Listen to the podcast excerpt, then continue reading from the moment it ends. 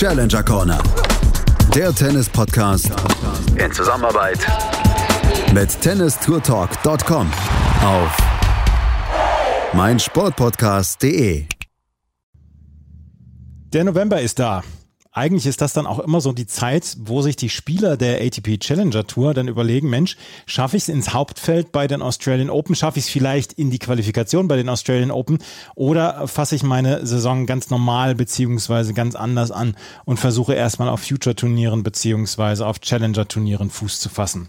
Wir haben letzte Woche Turniere erlebt, die durchaus sehr, sehr interessant waren und wo einige sehr prominente Namen am Start waren in Teneriffa. Herzlich willkommen zu einer neuen Ausgabe von der Challenger Corner hier auf meinsportpodcast.de. Dort bekommt ihr alles zu hören, was es rund um das Thema ATP Challenger Tour zu hören gibt. Heute natürlich wieder mit dabei Florian Heer von tennistourtalk.com. Hallo Florian. Servus Andreas. Hast du dich schon wieder dran gewöhnt an die Kälte in Deutschland? Nicht wirklich. es ist, ja, es ist schon etwas schaurig, wenn man hierher kommt, muss ja. man schon sagen. Du warst auf Teneriffa und dort gab es ein Challenger-Turnier in der letzten Woche. Dort gab es durchaus einiges an Tennis in diesem Jahr. Ähm, erzähl mal ein bisschen von der Anlage dort auf Teneriffa. Genau, also vielleicht noch mal kurz ein bisschen weiter ausgeholt. Wir haben ja das zweite Mal bereits jetzt ein Challenger-Turnier oder genau genommen eigentlich zum dritten Mal auf den Kanarischen Inseln in diesem Jahr gehabt, denn die Veranstalter, die italienischen Veranstalter von MEF Tennis Events haben bereits Anfang des Jahres zwei Back-to-Back-Turniere auf Gran Canaria austragen lassen und jetzt eben auch dieses Tenerife Challenger, was im Anschluss, und auch das muss man vielleicht noch kurz erwähnen, an ein WTA-Turnier stattgefunden hat. Mhm. Also es gab ein WTA-Turnier, dann gab es eine Woche Pause und dann hat dieses Challenger-Turnier stattgefunden.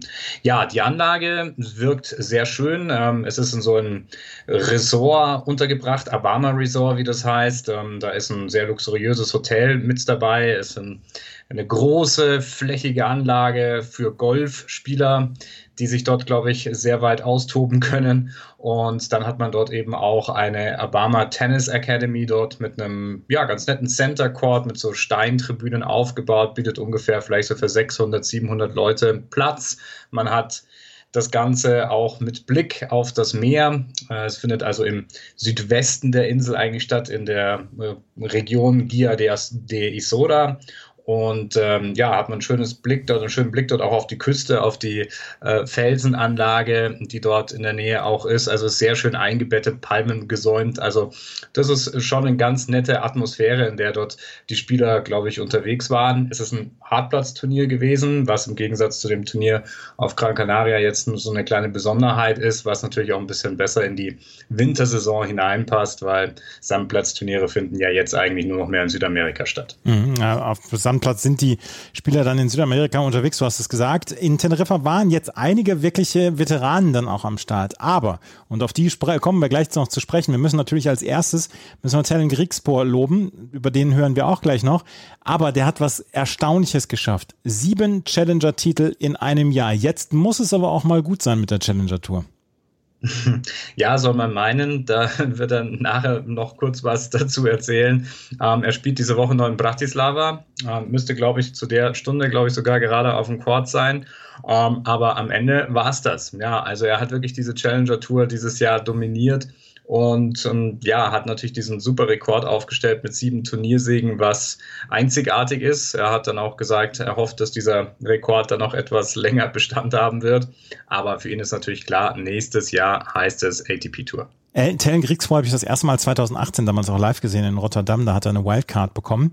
Und da habe ich damals nicht damit gerechnet, dass das äh, für ihn dann so aufwärts gehen würde. Aber er hat eine wunderbare Saison in diesem Jahr gespielt und du hast es gesagt, ist er jetzt ungefähr äh, um die rund um die Top 70 herum platziert und wird bei den Australian Open natürlich dann dabei sein und ähm, über den hören wir nachher noch oder von dem hören wir nachher noch. Jetzt allerdings, als erstes müssen wir bei diesem Turnier in Teneriffa auf jeden äh, jemanden zu sprechen kommen, der dort mit einer Wildcard war.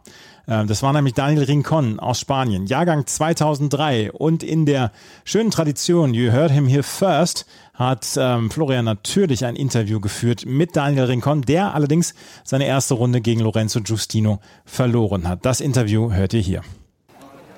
Well, Daniel, obviously not the result you were looking for. Um, what made the difference in the end of this match today? Uh, well, basically, well, he was a better player. He deserved to win. Uh, especially in the first set, I was. I mean, I started a bit nervous. I don't know. I don't know why. I've uh, I played a few challenges before, but I'm not used to the, this kind of tournaments. But then I started playing a bit more loose, just trying to enjoy the match. And the second set was just a small, a small difference. Uh, a break in the five-fall. I had my chances in five-four for me, set point, another break point in the middle of the set. But yeah, I mean, I'm happy, especially with my second set, but lots of things to improve. So, well, it's good to, to realize where, where we are. You already mentioned it, playing challenges is pretty new for you. What is the difference playing juniors and seniors level? Um, well, obviously there's a big difference. Now we're we're getting into the into the professional uh, tour, so players are more experienced. I'm not I'm no longer playing against 18 year old years old guys. They're more experienced. They know how to manage the the important moments better, and that's one of the biggest things as well as the level is is higher, obviously. There are a lot of um, exciting weeks behind you. Um, how did you cope with that, winning uh, the US Open and now getting used to the conditions at seniors level? Well, it, it isn't easy. There is many people expecting many things from me. I try to forget about that, but obviously it isn't easy. But yeah, I'm just trying to enjoy uh, enjoy my path and enjoy every day of practice and tournament. Maybe a few words. What are, what are you doing off the court when you when you're not practicing? What are your interests? Fan uh, of a uh, particular football uh, club or uh, well, things like that? I try to go play golf with my friends. Okay. In Mallorca, we have a few good golf courses, so I try to go as much as possible. But now that we're on the season, I don't have much time, and also I'm studying. Uh, I've kept uh, my studies. I'm doing a, a career, online career, just trying to well, to do something in my free time as well. What kind of study is it? Uh, it's uh, well, I don't know how you call it in English. It's in uh, kind of uh, business management, mm-hmm. more or less, kind of. Um, okay. Yeah, that's it.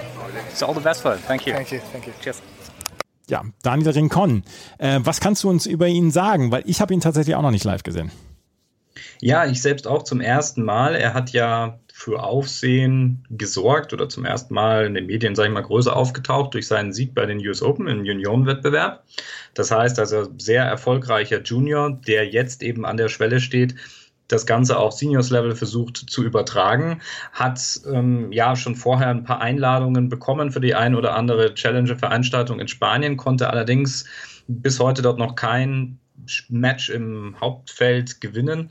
Auch diesmal, du hast es gesagt, hat es nicht ganz gereicht gegen natürlich einen sehr erfahrenen Lorenzo Giustino. Er hat seine Möglichkeiten gehabt, ähm, aber am Ende dann nicht ganz gereicht. 6 zu 3, 7 zu 5 dieses Match verloren gehabt in der ersten Runde. Ähm, er ist auch einer der Studenten der Rafa Nadal Akademie. Ähm, das heißt, er, er selber, glaube ich, kommt aus Abila, das heißt im, eher im Norden Spaniens angesiedelt, äh, trainiert aber eben in Mallorca bei Rafa Nadal und ja, ist so ein bisschen die Rubrik Jaume Munar, würde ich mal sagen. Ne? Ähm, also auch ein aggressiver Spieler von der Baseline, ein bisschen größer gewachsen als Munar. Und was mir aufgefallen ist und was ich immer sehr sehr positiv bewerte, er sucht auch sehr oft den Weg ans Netz. Also das ist nicht so und ich glaube, das ist ja inzwischen auch wieder eine Tendenz bei den jüngeren Spielern allgemein zu beobachten, dass dieses reine Baselines-Spiel ähm, sich darauf zu verlassen, zumindest das verschwindet und doch wieder immer wieder auch versucht wird, selbst die Punkte zu dominieren. Und da gehört es einfach auch mit dazu, dass man natürlich das eine oder andere Mal dann auch versucht, den Abschluss eben am Netz zu suchen. Und das tut er. Und ähm, deshalb bin ich sehr gespannt, wie die Entwicklung ist. Es ist ja immer schwer zu sagen, er ist jetzt 18 Jahre alt, das ist jetzt genauso die Phase, schafft er den Sprung auf die Seniorenebene aber ich denke, er hat natürlich dadurch erstmal durch die Academy eine sehr gute Voraussetzung. Dort natürlich exzellente Coaches an der Seite. Auf der anderen ähm, Seite muss man auch hervorheben, dass er natürlich durch seine Nationalität, der Spanier, auch die Möglichkeit hat, viele Turniere eben in seinem Heimatland zu spielen. Dort eben dann auch von der einen oder anderen Wildcard bei solchen Turnieren wie eben hier in Tenerife dann auch profitieren kann. Und so gesehen, denke ich, ähm, ist da eine ganz gute Möglichkeit, dass er sich hier dann auch etablieren kann. Daniel Rincon im Moment 934. der Weltrangliste, aber vielleicht gar nicht mehr so richtig lange, weil der könnte dann nächstes Jahr, du hast es gesagt, von zum Beispiel auch Wildcards auf der Future Tour dann profitieren, ganz vielen Turnieren, die es dann auch auf der Challenger-Ebene in Spanien gibt und die Entwicklung von jungen spanischen Spielern, die sieht man ja zum Beispiel am Thema äh, Carlos Alcaraz im Moment. Gut, das ist jetzt noch ein bisschen anderes Thema. Ähm, der ist jetzt schon wirklich eine große Stufe weiter und während wir sprechen, spielt er gerade bei den ATP Next Gen Finals. Also der hat es schon geschafft auf diesen Weg beziehungsweise auf diese ähm, Ebene. Fünf Plätze vor Daniel Rincon übrigens platziert, das sehe ich gerade. Daniel Brands noch, der letztes Jahr oder vorletztes Jahr seine Karriere beendet hat. ja, ähm, Daniel Rincon war das. Aber es gab nicht nur Talente dort vor Ort in Tenerife, sondern auch alteingediente Spieler. Und als du mir die Interviews zugeschickt hast, die du gemacht hast, habe ich äh, bei einem Namen sehr gestockt und habe gedacht, Ach ja, den habe ich ja komplett vergessen. Das ist nämlich Andrei Kuznetsov. Andrei Kuznetsov ist vor drei Jahren von der Bildfläche komplett verschwunden. Und man hat ihn so ein bisschen vergessen. Er war mal Top 40 Spieler in der Welt. Er hat Siege gegen Stan Wawrinka zum Beispiel beim Miami Masters. Er hat auch mal gegen David Ferrer gewonnen. Also er war in der erweiterten Weltspitze durchaus sehr etabliert. Aber dann war er komplett von der Bildfläche verschwunden. Zweieinhalb Jahre hat man ihn gar nicht mehr gesehen. Dann tauchte er an der Seite dann auch von Evgeny Donskoy auf und jetzt scheint er wieder zu spielen. Andrei Kuznetsov hat hier das Halbfinale erreicht, hat dort äh, gegen Feliciano Lopez verloren mit 1 zu 6, 6 zu 7, aber er ist wieder zurück. Und er hat dir dann auch im Interview erklärt, warum und was überhaupt war mit ihm in den zweieinhalb Jahren.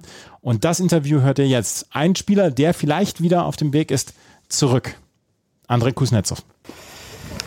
Well, Andre, congratulations. Good start into the tournament. Straight sets win. What was the key to success this match today? Oh, thank you. Yeah, it was actually not easy at all. Um, even though maybe I started pretty good with a break straight, but uh, then he started to play better, and the key was just to find my game because in the middle of the first set was very hard for me. I started to miss a lot because he started to return many many balls, uh, running and returning the balls, and was very very hard for me. But then in the end of the first set, I think I found this.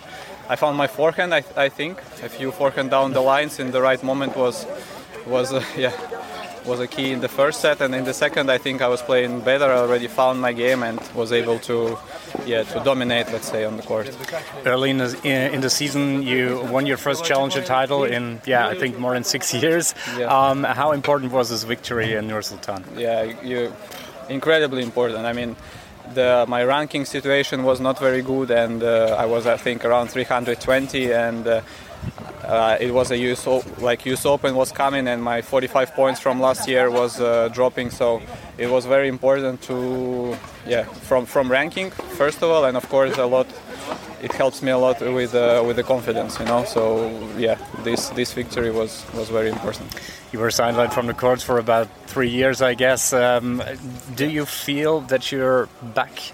Well, maybe not to your best, but do you feel that you're back on the circuit? Yeah, for sure I'm back on the circuit, but it's still a lot of things to improve. Still, I feel like I need some time to feel completely comfortable, you know, on, on the tour. So I really hope that, I mean, I play more than a year already now. I started in last August, and uh, the most important thing that uh, the body, the health, not, like not not many injuries I have, like small things, but it's it's okay, and uh, that's the most important. And I just hope, yeah, that it will continue like this, and uh, my best results is are, are coming, you know, are in in in, uh, in the future.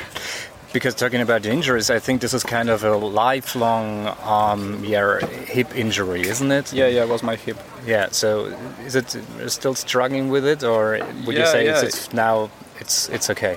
It's okay, but I mean, I have this problem all my career, all my life, basically. So I was always playing with with this issue. So it's uh, it's good enough, I would say. It's even better than it was uh, in 2016 or 17 when I was playing on tour when I was top 100.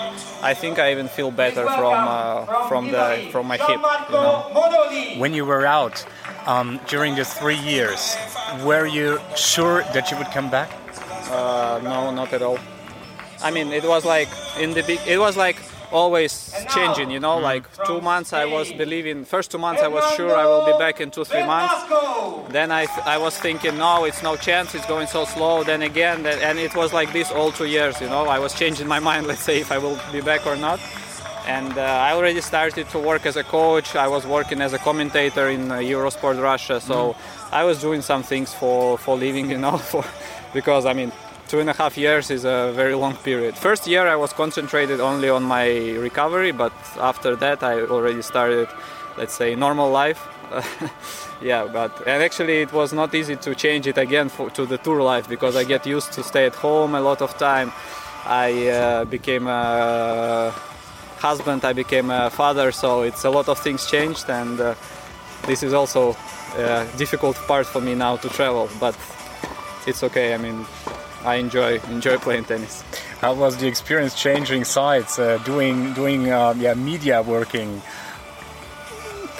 I mean, media working was actually pretty easy. I was for me for me it's not uh, it's not hard to talk about tennis. It's I mean physically physically it's a very simple job you just sit and you talk i mean comparing to being on court it's it's very easy and uh, i mean it's I, I, it was a lot of fun i talking talking about tennis, watching a lot of tennis, what I was not doing when I was on tour actually, because you have a, a lot of tennis on court and you want to get rest.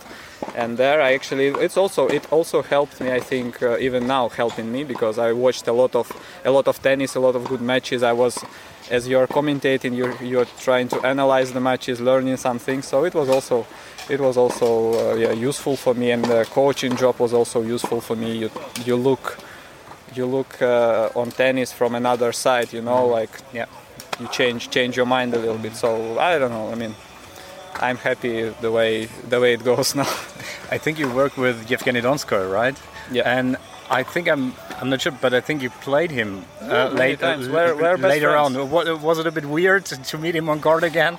Um, no, I mean we're uh, we're very good friends uh, for many years. I don't know, ten or even more than ten years for sure and uh, as you can see, I lost him, and it, that I was his coach did not help me to, to beat him. So it was not weird. It was the same like like before we played. I played with him before in 2016, I think, or even before. So it's just it's the same like you play against uh, your good friend. I mean, on court you are you are trying to win. You're doing your best with a fair play, of course, but straight after the match we're, we're friends again, so it's it's okay. Last question: Is it your first time here in Tenerife? How's the experience? From the tournaments, yes, but it's my fourth time actually. Mm. I was here twice on holidays, more or less at this time. It's uh, from uh, Europe. It's one of I think the warmest place you can ta- you can mm. find in November. So actually, I was on Teide twice. I was exploring a lot of things here, so okay. it's actually very nice. I'm now even uh, I remember this Los Gigantes. I mean, I know a lot of things from Tenerife. It's, okay. it's kind of funny, you know, to be here again. so very good. Enjoy your time on and off the court. Thank yeah, you. Thank you. Ja, den Namen hatte ich wirklich komplett vergessen.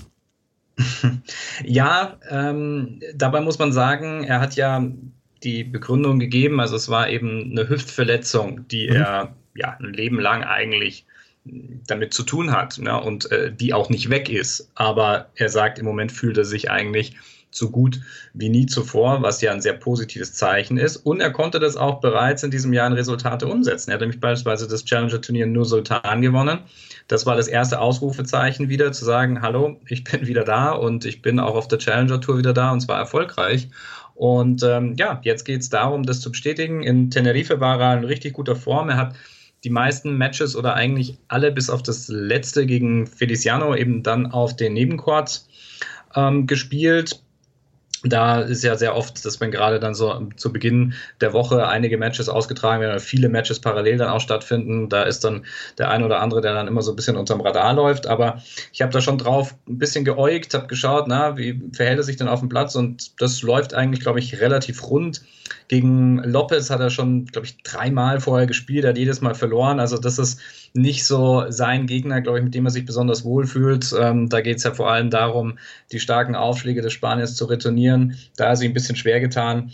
Aber ähm, sonst hätte das vielleicht in diesem Turnier sogar noch weitergehen können. Und ich bin fest davon überzeugt, dass wir den ein oder anderen Challenger-Turniersieg dann auch 2022 von ihm erleben können. Und wer weiß, vielleicht geht es auch nochmal richtig hoch. Alles natürlich immer unter der Voraussetzung, dass er gesund bleibt. Und das wollen wir ihm natürlich wünschen. Das wollen wir ihm auf jeden Fall wünschen. André Kuznetsov in dieser Woche in Rouen in Frankreich unterwegs. Und er ist im Moment so ungefähr auf Platz 250 in der Weltrangliste und versucht sich dann jetzt wieder nach vorne zu arbeiten und dann vielleicht dann ja auch schon sowas wie eine Australian Open Quali mitspielen zu können, weil auf die, ähm, auf die Protected Rankings kann er sich jetzt nicht mehr verlassen nach der Zeit. Also ich habe jetzt nochmal gerade nachgeguckt, das letzte Turnier, was er gespielt hatte, war 2017, das war in Brest, dann hat er im Januar in Koblenz noch gespielt, 2018 und dann war er zweieinhalb Jahre weg, hat dann Prag gespielt und dann die US Open und da hat er dann gleich die zweite Runde erreicht, nachdem er Sam Querrey besiegt hatte und von diesen 45 Punkten hat er dann ja auch so ein bisschen gelebt, hat er dann auch im Interview dann erzählt und jetzt ist er halt wieder unterwegs und muss sich dann wieder über die harte Tour dann ranspielen an die erweiterte Weltspitze. Andrei Kuznetsov, einer der vielen Veteranen, die hier auf der ähm, Anlage in Tenerife dabei waren. Ein anderer Veteran, der hier auch dabei war, das war Fernando Verdasco. Und ja, Fernando Verdasco war so ein bisschen einer der Spieler, die dann ja auch die Zuschauer angelockt haben, oder? Ja, es war ganz interessant, denn wenn du die Entry-List, die Original-Entry-List dieses Turniers anschaust, war nicht ein Spanier mit drin. Also das heißt also nicht ein Spanier für dieses Turnier gemeldet. Die Spanier, die tatsächlich dann im Turnier waren, sind alle durch Wildcards gekommen. Und ähm, einer davon eben auch Fernando Velasco und mit Feliciano Lopez hat man dann natürlich noch einen zweiten, äh, ehemaliger Top-Ten-Mann. Da gibt es natürlich schon ähm, die ein oder anderen, die sich dann dadurch durch diesen Namen natürlich noch anlocken lassen. Obwohl man natürlich auch sagen muss, und das vielleicht an der Stelle, ähm, es ist schwierig, ein Turnier in so einem, ja, äh, auch ein bisschen abgeschiederen äh, Ort, muss man an der Stelle auch sagen, ähm, tatsächlich durchzuführen und damit auch wirklich Zuschauer zu generieren, weil das sind natürlich entweder Locals, die tatsächlich vor Ort sind, oder es sind eben auch ähm, ja, Urlauber, die dort sind. Aber dafür muss ich sagen, hat man relativ wenig an Werbung gesehen, die außerhalb dieser, dieses Obama-Ressorts gemacht wurden. Und ähm, demnach ähm, ist es natürlich schwer, jetzt sage ich mal, von so einem Zugpferd zu sprechen. Aber die Namen sind natürlich schon noch in Spanien vor allem sehr, sehr, sehr, sehr stark präsent. Und ähm, das hat dann natürlich auch dazu geführt, dass, ja, ich glaube, im Finale waren dann auch so äh, 300, 400 Leute am Center Court mit dabei. Und Fernando Verdasco war natürlich dann auch im Interview. Das lässt sich Florian natürlich nicht nehmen. Das ist Fernando Verdasco ähm, im Interview mit Florian hier. Well, first of all, congratulations. Thank you. Um, you you're having a tremendous career. You won many titles on the tour, but I just realized that you only won one challenger title. It mm -hmm. was mm-hmm. back in 2007 in Segovia. Yeah. When you compare the challenger tour two decades ago compared to nowadays, how would you say what are the difference um, concerning players and the tournaments, maybe? Well, it's true that I didn't play so many challengers because I was lucky. I was very lucky that uh, I passed uh, that uh, step pretty fast. As soon as I start playing uh, uh ATP tournaments, I start winning matches, and then obviously I, I just stayed there for, for many many years.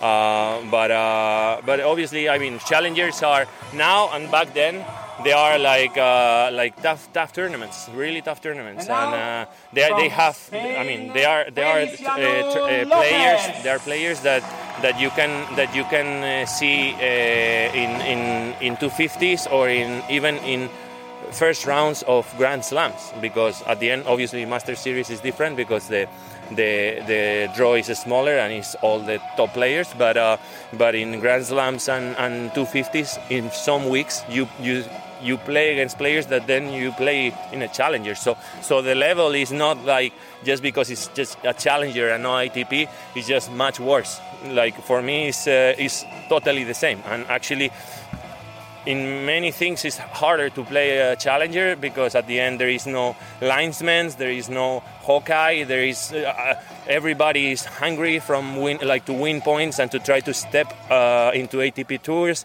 So at the end everybody is trying to you know this ball is in, this ball is out, like trying to kind of like play with that. So at the end it's like mentally it's harder than than the ATPs uh, uh, these days. So so it's a step that obviously I have been many years without playing. Um, but uh, unfortunately, after I don't know so many years in in the tour, Uh, I had two surgeries in one year, and uh, unlucky for me, obviously, like one is hard, but two, imagine uh, I lost um, so much of my ranking and I don't have another choice. Obviously, I wish I could have like Andy Murray wildcards in all the in all the 250s and 500s, but I was not uh, number one in the world. I was not uh, Grand Slam champion, and, and obviously uh, his name and, and, and his career was much better than mine. And he's asking for wildcards and he's getting them, and Feli and I were asking for wildcards and we are not getting them. So uh, we have to play challengers, try to win matches, and, and and, try to step again into the ATP tour um, uh, to don't play this kind of tournaments. But I mean, this tournament actually is amazing because it's in Tenerife, the weather is amazing, the place is amazing, but uh, there are some challengers obviously in places that they are not that amazing, uh, that uh, mentally is, is not easy to play as in the way of uh, motivation. That is obviously really important also. And what can we still expect from you maybe at the rest of the season and for next season? Yeah, I mean, I'm almost over. I am actually don't know if this is going to be my last tournament or next week in, in Italy, another challenger in Ortisei. Uh, but as they asked me to be Davis uh, Davis Cup uh, tournament director in three weeks in Madrid, uh, obviously I'm not gonna have holidays this year for that because I'm, i have to start working there the sixth, the day after my birthday, actually the 16th of November until the 5th of December. So actually it's gonna be even hard to kind of like start the preseason when I normally start because normally I take uh, off from the 10th to the 20th more or less and then I start preseason from the 20th 25th maximum of November until the end of January until the end of December. This year I will have to combine some days kind of like training in the morning and then Davis Cup, uh, Davis Cup in the afternoon, uh, organizing everything. And uh, you know, it's not gonna be easy. It's a challenge. It's a new challenge for me. But uh, I'm motivated to be the tournament director. Of course, there is a is a new a new chance for me, a new possibility also for the future, and I'm very motivated for that. And I will just try to obviously uh, work as as as much as I can uh, during the Davis Cup when I can when I don't need to be there, and then as soon as I finish, I, I will I will just start my real preseason and, and, and try to get as much in shape as possible. As last year, I couldn't do preseason because I had a surgery the 5th uh, of November, so I was just recovering my knee surgery, and I actually didn't have a preseason almost in two years. So, like this, obviously, I'm getting better on the court. Um, as soon as I'm playing more matches, I'm getting more into the rhythm of competition. But it's, it's, it's hard when you don't take the time or you don't have the time to say, like 20 days, whatever, of like full practice, full uh, fitness, and, and, and getting like your body and your mind like totally in shape to, to then compete, no? As I had two surgeries, I was like always like trying to recover from what that, and then when when like the knee was getting better, then the elbow, and then recovery from the elbow, and obviously I, I couldn't I couldn't do that. So so it was a, a super super tough uh, year or year and a half for me, and uh, I just hope that uh, uh pray that this preseason I will be able to to to practice again and to and to be fit again for 2022. Wish you all the best. Thank, Thank you. you. Thank you. So ein bisschen beleidigt ist er ja schon, dass er die Andy Murray, ähm, den Andy Murray Bonus nicht bekommt, ne? ja, so kam das schon rüber. und ähm, ja, es ist, ähm, es ist natürlich äh, schwierig und ähm, äh, es gab in der Vergangenheit äh, andere Spieler auch, die damit dann immer wieder gehadert haben und gesagt haben, die mit der Wildcard-Vergabe an der einen oder anderen Stelle nicht zufrieden waren. Also ich erinnere mich zum Beispiel an Juan Carlos Ferrero, der eben ehemaliger Grand Slam Champion und ehemaliger Nummer eins der Welt war und dann auch die ein oder anderen Verletzungen hatte und dann beispielsweise beim Masters-Turnieren in Monte Carlo, das er schon gewonnen hatte, dann auch keine Wildcard bekommen hat, dafür andere Spiele präferiert wurden.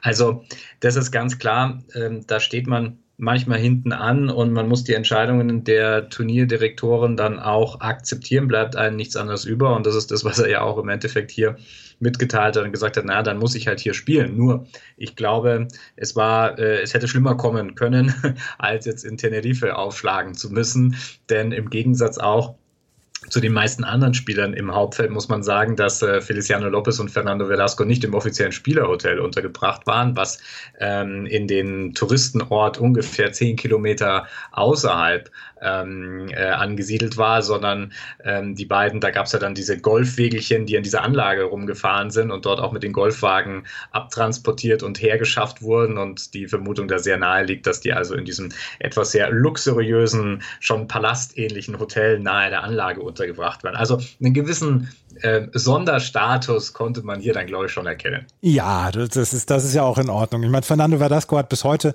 ein sehr, sehr attraktives Spiel für Zuschauer und von daher, ich glaube, da kann man dann mal zwei Augen zudrücken, gerade für jemanden wie Verdasco, der sich ja dann auch ums spanische Tennis verdient gemacht hat und der einige durchaus memorable Matches in seiner Karriere dann auch hingelegt hat. Man denke an die Matches gegen Rafael Nadal zum Beispiel bei Australian Open. Fernando Verdasco ist hier im Halbfinale dann ausgeschieden. Er äh, verlor, äh, unterlag Tellen Grigspor. Der konnte dann im Finale gegen Feliciano Lopez gewinnen. Und Feliciano Lopez, der strebt einen besonderen Rekord an, beziehungsweise den hat er schon. Ähm, Grand Slam-Teilnahmen hintereinander weg, ohne Verletzung oder so weiter. Er, ver er verzichtet einfach nicht. Er hat jetzt 78 Grand Slam-Turniere in Folge gemacht. Und wie er es gleich dann auch im Interview erklärt, hat er das seit ein paar Jahren eigentlich nur noch das als einziges Ziel. Die großen Turniere spielen, die Turniere, die er mag. Er ist ja selber dann auch Turnierdirektor jetzt schon, etc. Er kümmert sich um die Karriere nach der Karriere. Er ist jetzt auch schon 40 Jahre alt. Äh, Feliciano Lopez hat hier das Finale erreicht. Und das war halt ganz wichtig, um eventuell den direkten Hauptfeldplatz dann bei den Australian Open zu haben. Es ist noch so ein Hauen und Stechen jetzt auch. Es kommen noch zwei, drei Wochen auf der Challenger Tour. Da gibt es noch einige Punkte zu vergeben und da muss er dann auch noch vielleicht noch mal ran. Aber es sieht im Moment ganz gut aus. Mit dieser Finalteilnahme hat er eine ganze Menge gemacht. Und auch Feliciano Lopez war natürlich im Interview bei Florian Heer. Well, congratulations. Um, it was a hard fought victory over two days. Um, what made the difference in the end? I don't know. It's tough to say that there's something that really makes the difference today. I think it was a difficult match, honestly. Uh, for me it's not easy to play you know the young the young guys uh, I didn't know how he plays and this is also another you know handicap when you play someone that you don't know anything about him and uh, but you know it was about finding a way and try to play your game hang in there try to to hustle and, and just you know fighting until the last point and uh, it was also difficult to stop yesterday due to the darkness today is you know a different day, another conditions. I was a bit sore also because it was a quite long match yesterday, and I haven't played much this year. No? Uh, but yeah, I'm happy to, to to be in the second round. We have another match today, so yeah, everything you know, all, all, all the matches that I can have in my bag is really important nowadays for me. It seems a bit like um, life on the court between double faults and service winners. Is it a bit about finding the right rhythm? Yes, yes, of course. Uh, honestly, I I wasn't feeling you know like confident on the court today. Mm. Uh, that's why I told you that it was only about finding a way and you know trying to do your best. Uh, I had nothing else to say because I wasn't feeling confident. My serve wasn't working really good. I wasn't moving well. I was. I wasn't fast enough as I like to be. But you know, I made it, and uh, I have another chance tomorrow. What are your goals on court um, still now for the rest of the year, or maybe also for the next season? Well, my goal now is to be in the Mendo at the Australian Open. You know, mm. I'm very close. I'm 110 or 111, so I just need a few, just a couple more points, and I will make it in the main draw. So for me to play another slam is it's something very special. You know, um, I've been playing the last four or five years just to play the, the slams and to play the, the, you know the tournaments that I love to play.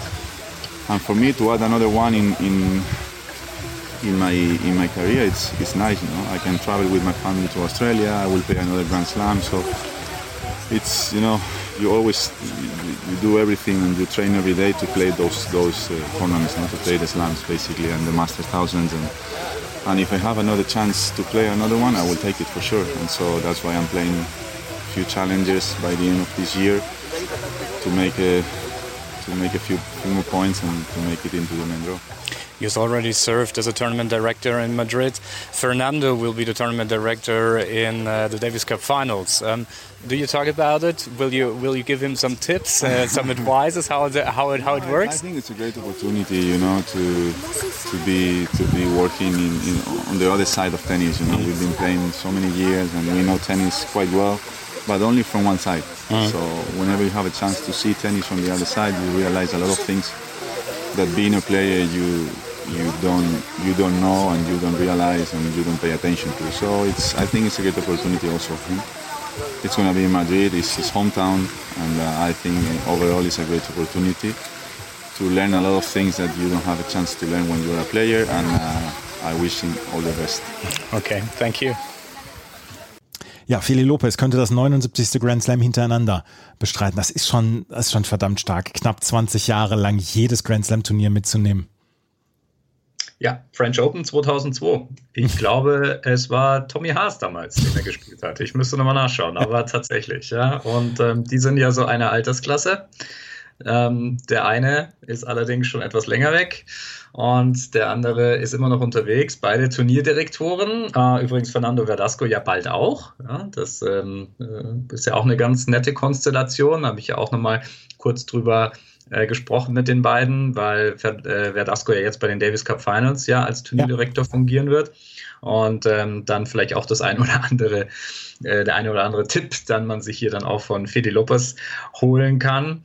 Ähm, ja, er hat natürlich immer noch ein Spiel, was ja einem etwas älteren Herren der Tour dann auch ganz gut liegt, denn er kann natürlich wahnsinnig viel mit seinem Service machen. Ne? Und das funktioniert natürlich immer noch. Funktioniert das Service, dann funktioniert auch das Spiel von Feliciano Lopez. Wenn das Service nicht ganz funktioniert, dann bekommt er zu, zunehmend Probleme, ähm, muss dann öfter in die längeren Rallyes gehen und man muss auch schon sagen, bei den längeren Matches, die er dann hier teilweise in der Woche spielen musste, da hat er auch schon ein bisschen geschnauft, denn die beiden haben auch noch äh, Doppel gespielt, äh, Verdlasco und Lopez, allerdings auch noch bis zum Halbfinale. Denn ähm, danach äh, haben sie von diesem Doppelmatch sind sie dann auch zurückgezogen und waren dann doch etwas erschöpft. Also man hatte dann schon den Fall, dass dann der Fokus aufs Einzel gerichtet wird und man hat dann schon gemerkt, dass es dann auch genug ist. Auf der einen Seite wollen sie natürlich Spielpraxis bekommen, müssen Punkte sammeln, wie du auch gesagt hast, was entscheidend ist, um hier das nächste Major zu erreichen. Aber allzu viel darf es dann auch nicht mehr sein. Aber das ist ja ein ganz guter Vergleich, den du hier tätigst mit ähm, Tommy Haas, weil Tommy Haas war Zeit seiner Karriere immer wieder von Verletzungsproblemen gebeutelt und hat zwischendurch mhm. immer wieder Schulterprobleme gehabt etc. Und Feliciano Lopez hat, und das mag er als wirklich großes Glück dann ja auch bezeichnen, ist relativ verletzungsfrei durch seine Karriere gekommen und kann diese 79 Grand Slam Turniere hintereinander für sich verbuchen. Das ist einfach, ja, das ist ja auch ein Geschenk. Ja, aber das ist ja die Grundvoraussetzung für alles. Ne? Ja. Also ähm, das wird immer wieder gerne manchmal vielleicht auch vergessen, dass es die Grundvoraussetzung ist. Ne? Also ich brauche als Grundvoraussetzung, dass ich verletzungsfrei bin. Und wir haben das bei den Topspielern auf der Tour ja genauso gehabt. Ein Roger Federer hat bis vor ein paar Jahren eben auch eigentlich nie groß mit großen Verletzungen zu tun gehabt, während ein Rafa Nadal immer wieder seine Wehwehchen hatte. Und ähm, das ist natürlich dann schon immer ähm, ein wichtiger Punkt, um solche Vergleiche dann auch tätigen zu können. Ne? Also die Verletzungsfreiheit, das ist schon eigentlich das höchste Gut, was ein Tennisspieler auch haben kann. Ja, also Feliciano Lopez wird hoffentlich sein 79. Grand Slam Turnier hintereinander bei den Australian Open bestreiten können und er hat hier das Finale erreicht. Er unterlag dann aber dem überragenden Spieler der ATP Challenger Saison und das ist Tellen Griegspoor. Tellen Griegspoor hat sich hier auch durchschuften müssen gegen Fernando Verdasco, war so zum Beispiel ein ganz, ganz enges Match, 7-6, 6-7, 6-3. Vorher hat er gegen äh, Altuk Cilibelik gewonnen, gegen ähm, Jan Bonarewski und gegen Ergi Kirkin in der ersten Runde. Das war jetzt nicht die ganz große Konkurrenz, halt im Halbfinale und Finale Verdasco und Lopez hintereinander äh, besiegen müssen, aber er hat den siebten Challenger-Titel in dieser Saison geholt und das ist Rekord auf der ATP Challenger Tour und er stand nach seinem Sieg, stand er auch Florian für ein kleines Interview zur Verfügung. Congratulations, Talon Greekspor. What a win today against Feliciano Lopez. What made the difference in the end of this final today?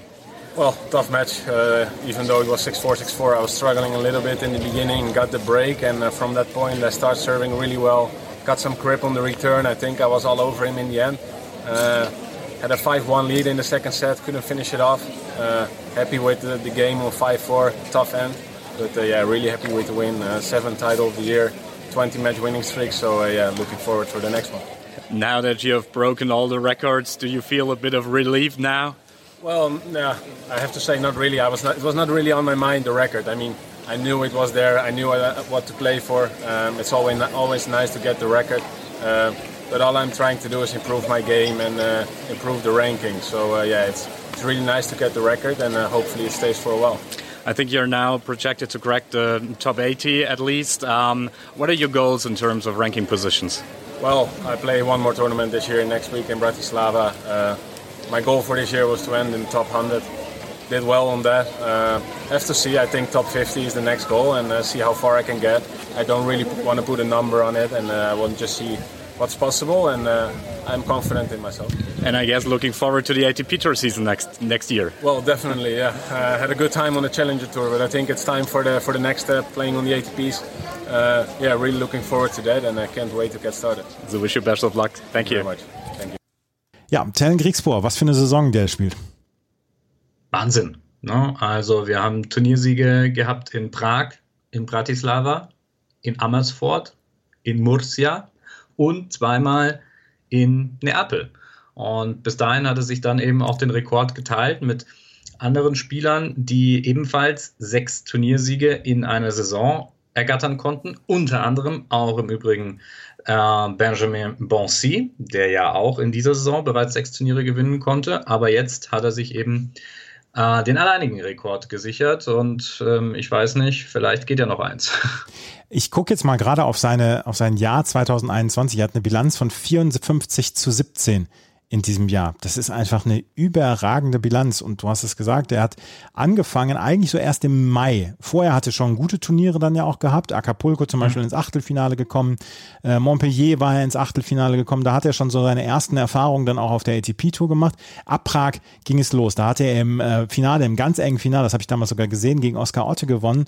Dann hat er Bratislava gewonnen gegen Sebastian Baez, der jetzt zum Beispiel auch bei den ähm, ATP Next Gen Finals ist. Er hat Botic van der Sandsrolp in einem Finale jetzt schon besiegt in diesem Jahr. Das ist ja auch ein Spieler, der so ein bisschen den Durchbruch in diesem Jahr geschafft hat. Roberto Cabais Baena hat er besiegt. Ähm, Stefano Travaglia in, in Neapel zum Beispiel. Das ist ja, das sind ja wirklich Leute, die dann so ein bisschen ja, die gleiche Kohorte sind an Spielern, die jetzt so gerade durchkommen, die so ein Top 100 sind oder den Top 100 kratzen und so ein bisschen genau seine Kragenweite sind. Die hat er alle besiegt in diesem Jahr. Mhm. Und wer war der Letzte, der ihn geschlagen hat? Ich muss gleich nochmal nachgucken. Wer war denn der Letzte, der ihn geschlagen hat? Novak Djokovic bei News Open. Ganz genau so ist es. Ja. Also der letzte war äh, Novak Djokovic. Zweite Runde US Open Anfang September. Das war die letzte Niederlage. Also ich war schon kurz davor zu fragen, müssen wir jetzt den Novak holen, damit ich nochmal einer schlägt. das ist natürlich jetzt ein bisschen arg provokant, aber also er hatte schon ganz gerne mitgenommen, diese Siegesserie. 20 Siege in Folge. Da war übrigens auch noch Davis Cup mit dabei. Ja, also ähm, dazu muss man sagen, er hat sich in den ersten Runden ein bisschen schwer getan. Ähm, die meisten Erfolge, die wir jetzt auch aufgezählt haben, die waren eigentlich fast ausschließlich auf Sand. Er hat gesagt, er hat sich dieses Jahr eben dazu entschieden, viel auf Sand zu spielen, obwohl das nicht explizit jetzt sein Lieblingsbelag ist, sondern er sich auch auf den anderen Untergründen ganz wohl fühlt. Und deshalb hat er am Anfang auch so das eine oder andere Match, da war er noch nicht so wirklich im Rhythmus, da war er auch selbst nicht zufrieden mit seiner Performance, aber sich sukzessive wiederum gesteigert und jetzt sich eben dann auch auf dem Hartplatz in Tenerife sehr wohl ähm, ja, gut zurechtgefunden. Und jetzt ähm, geht es halt nochmal indoors als letztes Turnier. Im Gegensatz zu Bonsi ist ganz interessant, so von der ähm, von seinem Schedule her zu beobachten, dass er eben nicht irgendwo zwischenzeitlich schon mal den Sprung auf die ATP Tour gesucht hat, sondern eben kontinuierlich weiter auf den Challenger-Turnieren unterwegs ist und jetzt erst sagt, also okay, mit Saison, mit neuer Saison 2022, jetzt gehe ich dann wirklich auf die in Anführungszeichen größere Tour. Und ähm, das ist natürlich schon dieser Wechsel bei Bonsi. Ich habe jetzt nicht mehr alle Ergebnisse so im Kopf, aber was ich, glaube ich, so gesehen habe, ähm, was dann die ATP-Tour-Resultate äh, angeht, die waren dann nicht ganz so erfolgreich wie seine Läufe eben auf der Challenger-Tour. Und da kann es vielleicht schon vom Vorteil sein, dass man eben sagt, okay, ich bleibe jetzt einfach auf dem Level, nehme diesen Schwung tatsächlich dann mit und dann starte ich dann im nächsten Jahr voll durch und versuche das eben dann auf die ATP-Tour zu übertragen auch das sind ja zwei verschiedene Herangehensweisen, wie man eine Saison dann plant. Auf der einen Seite die Leute, die sagen, okay, ich bin jetzt schon gut genug für die ATP-Tour, ich mache jetzt schon das mit, was ich nehmen kann. Und auf der anderen Seite jemand wie Tellen Grigspor jetzt zum Beispiel, der diese sieben Turniere und die sieben, ähm, die Punkte aus diesen sieben Turnieren, die er erst ab Mai gesammelt hat, ja jetzt nächstes Jahr im Frühling komplett einsetzen kann und dort sagen kann, okay, ich versuche jetzt erstmal auf der ATP-Tour Fuß zu fassen, auf den 250er-Turnieren, bei den Australian Open, wo mir dann ja zum Beispiel auch 60.000 ähm, Euro an Preisgeld sicher sind. Ähm, da versuche ich mich dann jetzt ähm, aufzuarbeiten, weil ich dieses Punktepolster ab dem Mai habe und da kann ich mich so ein bisschen erstmal drauf verlassen. Das ist eine ziemlich gute Herangehensweise, meiner Meinung nach jetzt. Ja, äh, interessant fand ich es, ne? ähm, weil es ist ja legitim, dass ich sage, wenn ich jetzt das Entry habe, um auf die ATP-Tour zu gehen, dass ich das dann auch mache. Vielleicht ist da auch das eine oder andere attraktive Turnier, vielleicht in meinem Heimatland mit dabei oder wie auch immer, und dann nehme ich das natürlich wahr. Ähm, das heißt, es das sieht man ja sehr häufig, das kann man sehr häufig beobachten, dass dann eben so ein Wechsel ist. Ne? Das sind so diese klassischen Spieler, die so ein bisschen zwischen Challenger und ATP Tour hängen und dann äh, auf beiden Ebenen eigentlich unterwegs sind. Äh, manchmal reicht es nur für die Quali bei der ATP Tour, dann vielleicht fürs Main Draw und so weiter. Oder man muss eben wieder in der Woche, wo die Konkurrenz so groß ist, dann wieder auf die Challenger Tour zurückgehen. Ähm, er ist ja als, äh, ich glaube, Nummer 88 der Welt in dieses Turnier reingegangen, was mhm. ja ein Ranking ist, womit man ja beim einen oder anderen ATP-Turnier dann auch schon antreten kann. Und deshalb dieser Weg, äh, kontinuierlich die Challenger Tour zu Ende zu spielen, das äh, fand ich zumindest interessant. Ob es äh, am Ende erfolgreich ist oder besser ist als das andere, ja, das wird sich vielleicht herausstellen. Aber ähm, ich fand das interessant äh, in der Hinsicht einfach, dass man das, wie ich finde, nicht so häufig beobachtet. Tellen Griegspoor, nächstes Jahr bei den Australian Open sicherlich dabei. Ähm, wir wissen zu diesem Zeitpunkt noch nicht, welcher Platz für die Hauptfeldteilnahme spricht. Wir wissen im Moment auch noch nicht so richtig, wie es mit dem Impfstatus von den Spielern ähm, bestellt ist, die nach Australien wollen. Daniel Medvedev hat zum Beispiel jetzt gesagt, ja, wir sehen uns in Australien, scheint, er scheint geimpft zu sein. Ähm, wir wissen noch nicht, wie viele Spieler dort nicht antreten werden. Deswegen können wir auch im Moment noch nichts dazu sagen, welche Platzierung dann reicht. Jemand wie äh, Daniel Altmaier zum Beispiel, der ist knapp knapp davor, beziehungsweise der dürfte es vielleicht sogar geschafft haben. Oskar Otte versucht es dieser Woche noch ähm, unter die ersten, ich sage jetzt mal 110 zu kommen, um vielleicht dann wirklich schon im Hauptfeld dabei zu sein. Also das ist eine ganz spannende Phase jetzt im Moment noch in diesem Laufe der Saison. Und ähm, Tellen Griegsbohr hat das meiste schon draus gemacht. Der wird auf jeden Fall dabei sein. Das war das Turnier in Tenerife, was wir letzte Woche erlebt haben. Wir haben allerdings auch noch den Abschluss ja, des Teppichswings in Deutschland gesehen. In Eckental wurde das zweite Turnier, was in diesem Jahr, beziehungsweise was überhaupt noch auf Teppich gespielt wird, ausgetragen. Und auch das hat am Ende ein deutscher Spieler gewonnen, nämlich Daniel Masur. Und das ist eher ein überraschender Lauf, den er hatte, weil er hat in der ersten Runde den an vier gesetzten Oskar Otte besiegt, dann Mirza Basic, dann Ramkumar Ramanathan, dann hat er im Halbfinale Marc-Andrea Hüßler besiegt und im Finale Maxim Cressy. Das ist schon ein ziemlich guter Lauf, den Daniel Masur da letzte Woche hingelegt hat. Mm, ja, und vor allem, glaube ich, auch ein bisschen überraschend, wenn man sich die Resultate der Wochen vorher angeschaut hat. Ähm, wenn ich es richtig im Kopf habe, waren da einige, einige Erstrundenniederlagen ja. mit dabei. Und ähm, deshalb kam das so ein bisschen aus dem Nichts, obwohl er eigentlich eine relativ erfolgreiche Saison gespielt hat. Er hat in Biella seinen ersten Challenger-Turniersieg feiern können. Ich weiß es ehrlich gesagt nicht, äh, was in den letzten Wochen los war. Da müsste man mal mit ihm nochmal drüber sprechen. Das können wir vielleicht in der Winterpause dann auch als Resümee vielleicht nochmal mit angehen. Vielleicht gibt es da die eine oder andere Stimme, die wir da noch bekommen können. Das wäre ganz interessant, wie er da das eben selber sieht. Und ja, Eckenthal ist immer gut für deutsche Spieler. Matera, glaube ich, da auch schon mal gewonnen. Ja. War auch, glaube ich, der letzte Spieler, der dort gewonnen, gewinnen konnte. Ähm, also demnach ist es ja ein Heimspiel auch für Daniel Masur als Münchner äh, dann im fränkischen Eckental das Turnier zu gewinnen. 25. Ausgabe war das, auch Glückwunsch dazu nochmal. Und auch Daniel Masur haben wir noch mit einer Stimme. Das ist in einem Pool-Interview gewesen, äh, was geführt worden ist während dieses Turniers, beziehungsweise nach dem Turnier in Eckental, nach dem Finale. Und da hört ihr dann noch, könnt ihr dann noch mal reinhören, was Daniel Masur zu seinem Turniersieg in Eckental gesagt hat. Dem Gesichtspunkt war sicherlich die beste Leistung, der ja. beste Satz, ne? auf jeden Fall der zweite. Oder? Ich fand sogar den ersten noch ein bisschen, noch ein bisschen besser, weil im Optimalfall habe ich am Ende auch keine Probleme mehr bei meinen Aufschlagspielen, aber das ist dann auch wirklich nach der Perfektion suchen. Die, die Runden davor war, gingen ein bisschen glatter durch, aber wie gesagt, im, äh, im Finale dann so eine Leistung zu bringen, ähm, keinen Break zu kassieren gegen so einen guten Spieler, der auch top in Form ist, ja, das rechne ich mir selber auch relativ hoch an. Deswegen insgesamt ähm, das beste Match, ja. Und am Schluss ein bisschen gezittert? Ja, definitiv. Also ja. die Anspannung kam. Zwei, die beiden letzten Aufschlagspiele hat er auch ein bisschen besser retourniert. Hier und da ein, zwei Punkte, die ich dann äh, knapp verliere. wo ich dann nicht auf 30-0, 40-0 komme, sondern das Spiel von Anfang an eng ist. Und dann merkt man natürlich den Druck. Man möchte natürlich unbedingt gewinnen und das kennt halt jeder. Wenn man kurz vorm Ziel ist, dann wird es nochmal schwer. Und ja, im Endeffekt habe ich keinen Break kassiert, deswegen werde ich einen Teufel tun und mich jetzt dafür kritisieren. Ich bin sehr, ich bin sehr, sehr happy, aber es war alles andere als einfach. Ja. Und die Zuschauer haben Sie ja schon genannt. Ja, klar, dass die auf, auf Ihrer Seite waren. Ja, haben Sie ja gemerkt. Auf jeden Fall. Ich denke, das ist überall so, dass man für den ja. Local Hero ist, sage ich jetzt mal. Ja und fand sie aber sehr, sehr fair. Also Daniel Masur, jetzt knapp an seiner Karrierehöchstplatzierung in der Weltrangliste. 202 ist die, er ist im Moment tagesaktuell 205 in der Weltrangliste und würde dann auch die Quali mitspielen können, sollte er sich dann entscheiden, den Weg nach Australien anzutreten. Aber wie gesagt, vielleicht haben wir dann ja noch Ende November mal eine Chance, mit ihm dann zu sprechen. Er hatte unter anderem ja auch dieses Jahr in Wimbledon die äh, Qualifikation überstanden und hatte die erste Runde dort gespielt. Ähm, das sind ja durchaus einige Highlights in diesem Jahr dann gewesen. Ja, das Turnier hat er letzte Woche gewonnen. Der Swing im ähm, auf dem Teppich ist vorbei. Und jetzt haben wir noch ein paar Turniere, die vor uns liegen. Und das sind dann schon noch einige. Also wenn wir sehen, was allein im Dezember noch los ist, in Brasilien ist da eine Florianopolis ein Turnier, in Forli wird es wieder ein Turnier geben, das 17. seit, der Wiederaufnahme des Tennis gefühlt.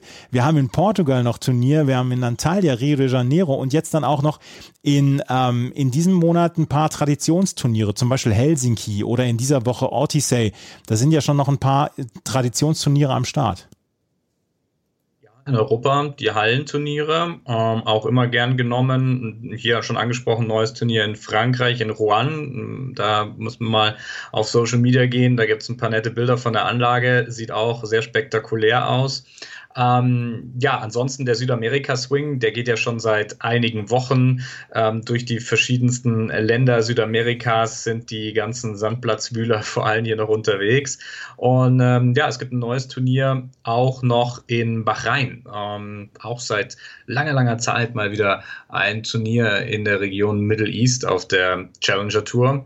Und ja, dass es dort immer ein bisschen länger geht als auf der regulären ATP Tour ist auch normal, aber dann so Anfang, Mitte Dezember ist dann auch hier Feierabend, für das das dann ja eigentlich schon wieder Anfang Jänner dann auch schon wieder losgeht. Sechs Wochen bevor die Australian Open anfangen, ist das Ranking bzw. wird die Entry List veröffentlicht. Bis dahin müssen die Spieler ihre Position so gestärkt haben, dass sie entweder ins Hauptfeld kommen oder ins Qualifikationsfeld. Deswegen sind solche Spieler wie Oskar Otte jetzt noch jede Woche am Start und versuchen in alles, um das noch möglich zu machen, unter diese ersten 105, 110 zu kommen. Und das ist noch eine spannende Zeit und wir werden sicherlich in den nächsten zwei, drei Wochen werden wir nochmal wieder eine neue Ausgabe der Challenger Corner bringen. Und ansonsten solltet ihr natürlich tennistourtalk.com in euren Bookmarks haben, weil dort werdet ihr tagesaktuell informiert. Das war's mit der neuen Ausgabe. Wenn euch das gefällt, was wir machen, freuen wir uns über Bewertungen und Rezensionen auf iTunes. Folgt uns auf Twitter und auf Instagram. Und ähm, dann können wir nur sagen, vielen Dank fürs Zuhören. Bis zum nächsten Mal. Auf Wiederhören. Challenger Corner. Der Tennis-Podcast in Zusammenarbeit mit tennistourtalk.com auf meinsportpodcast.de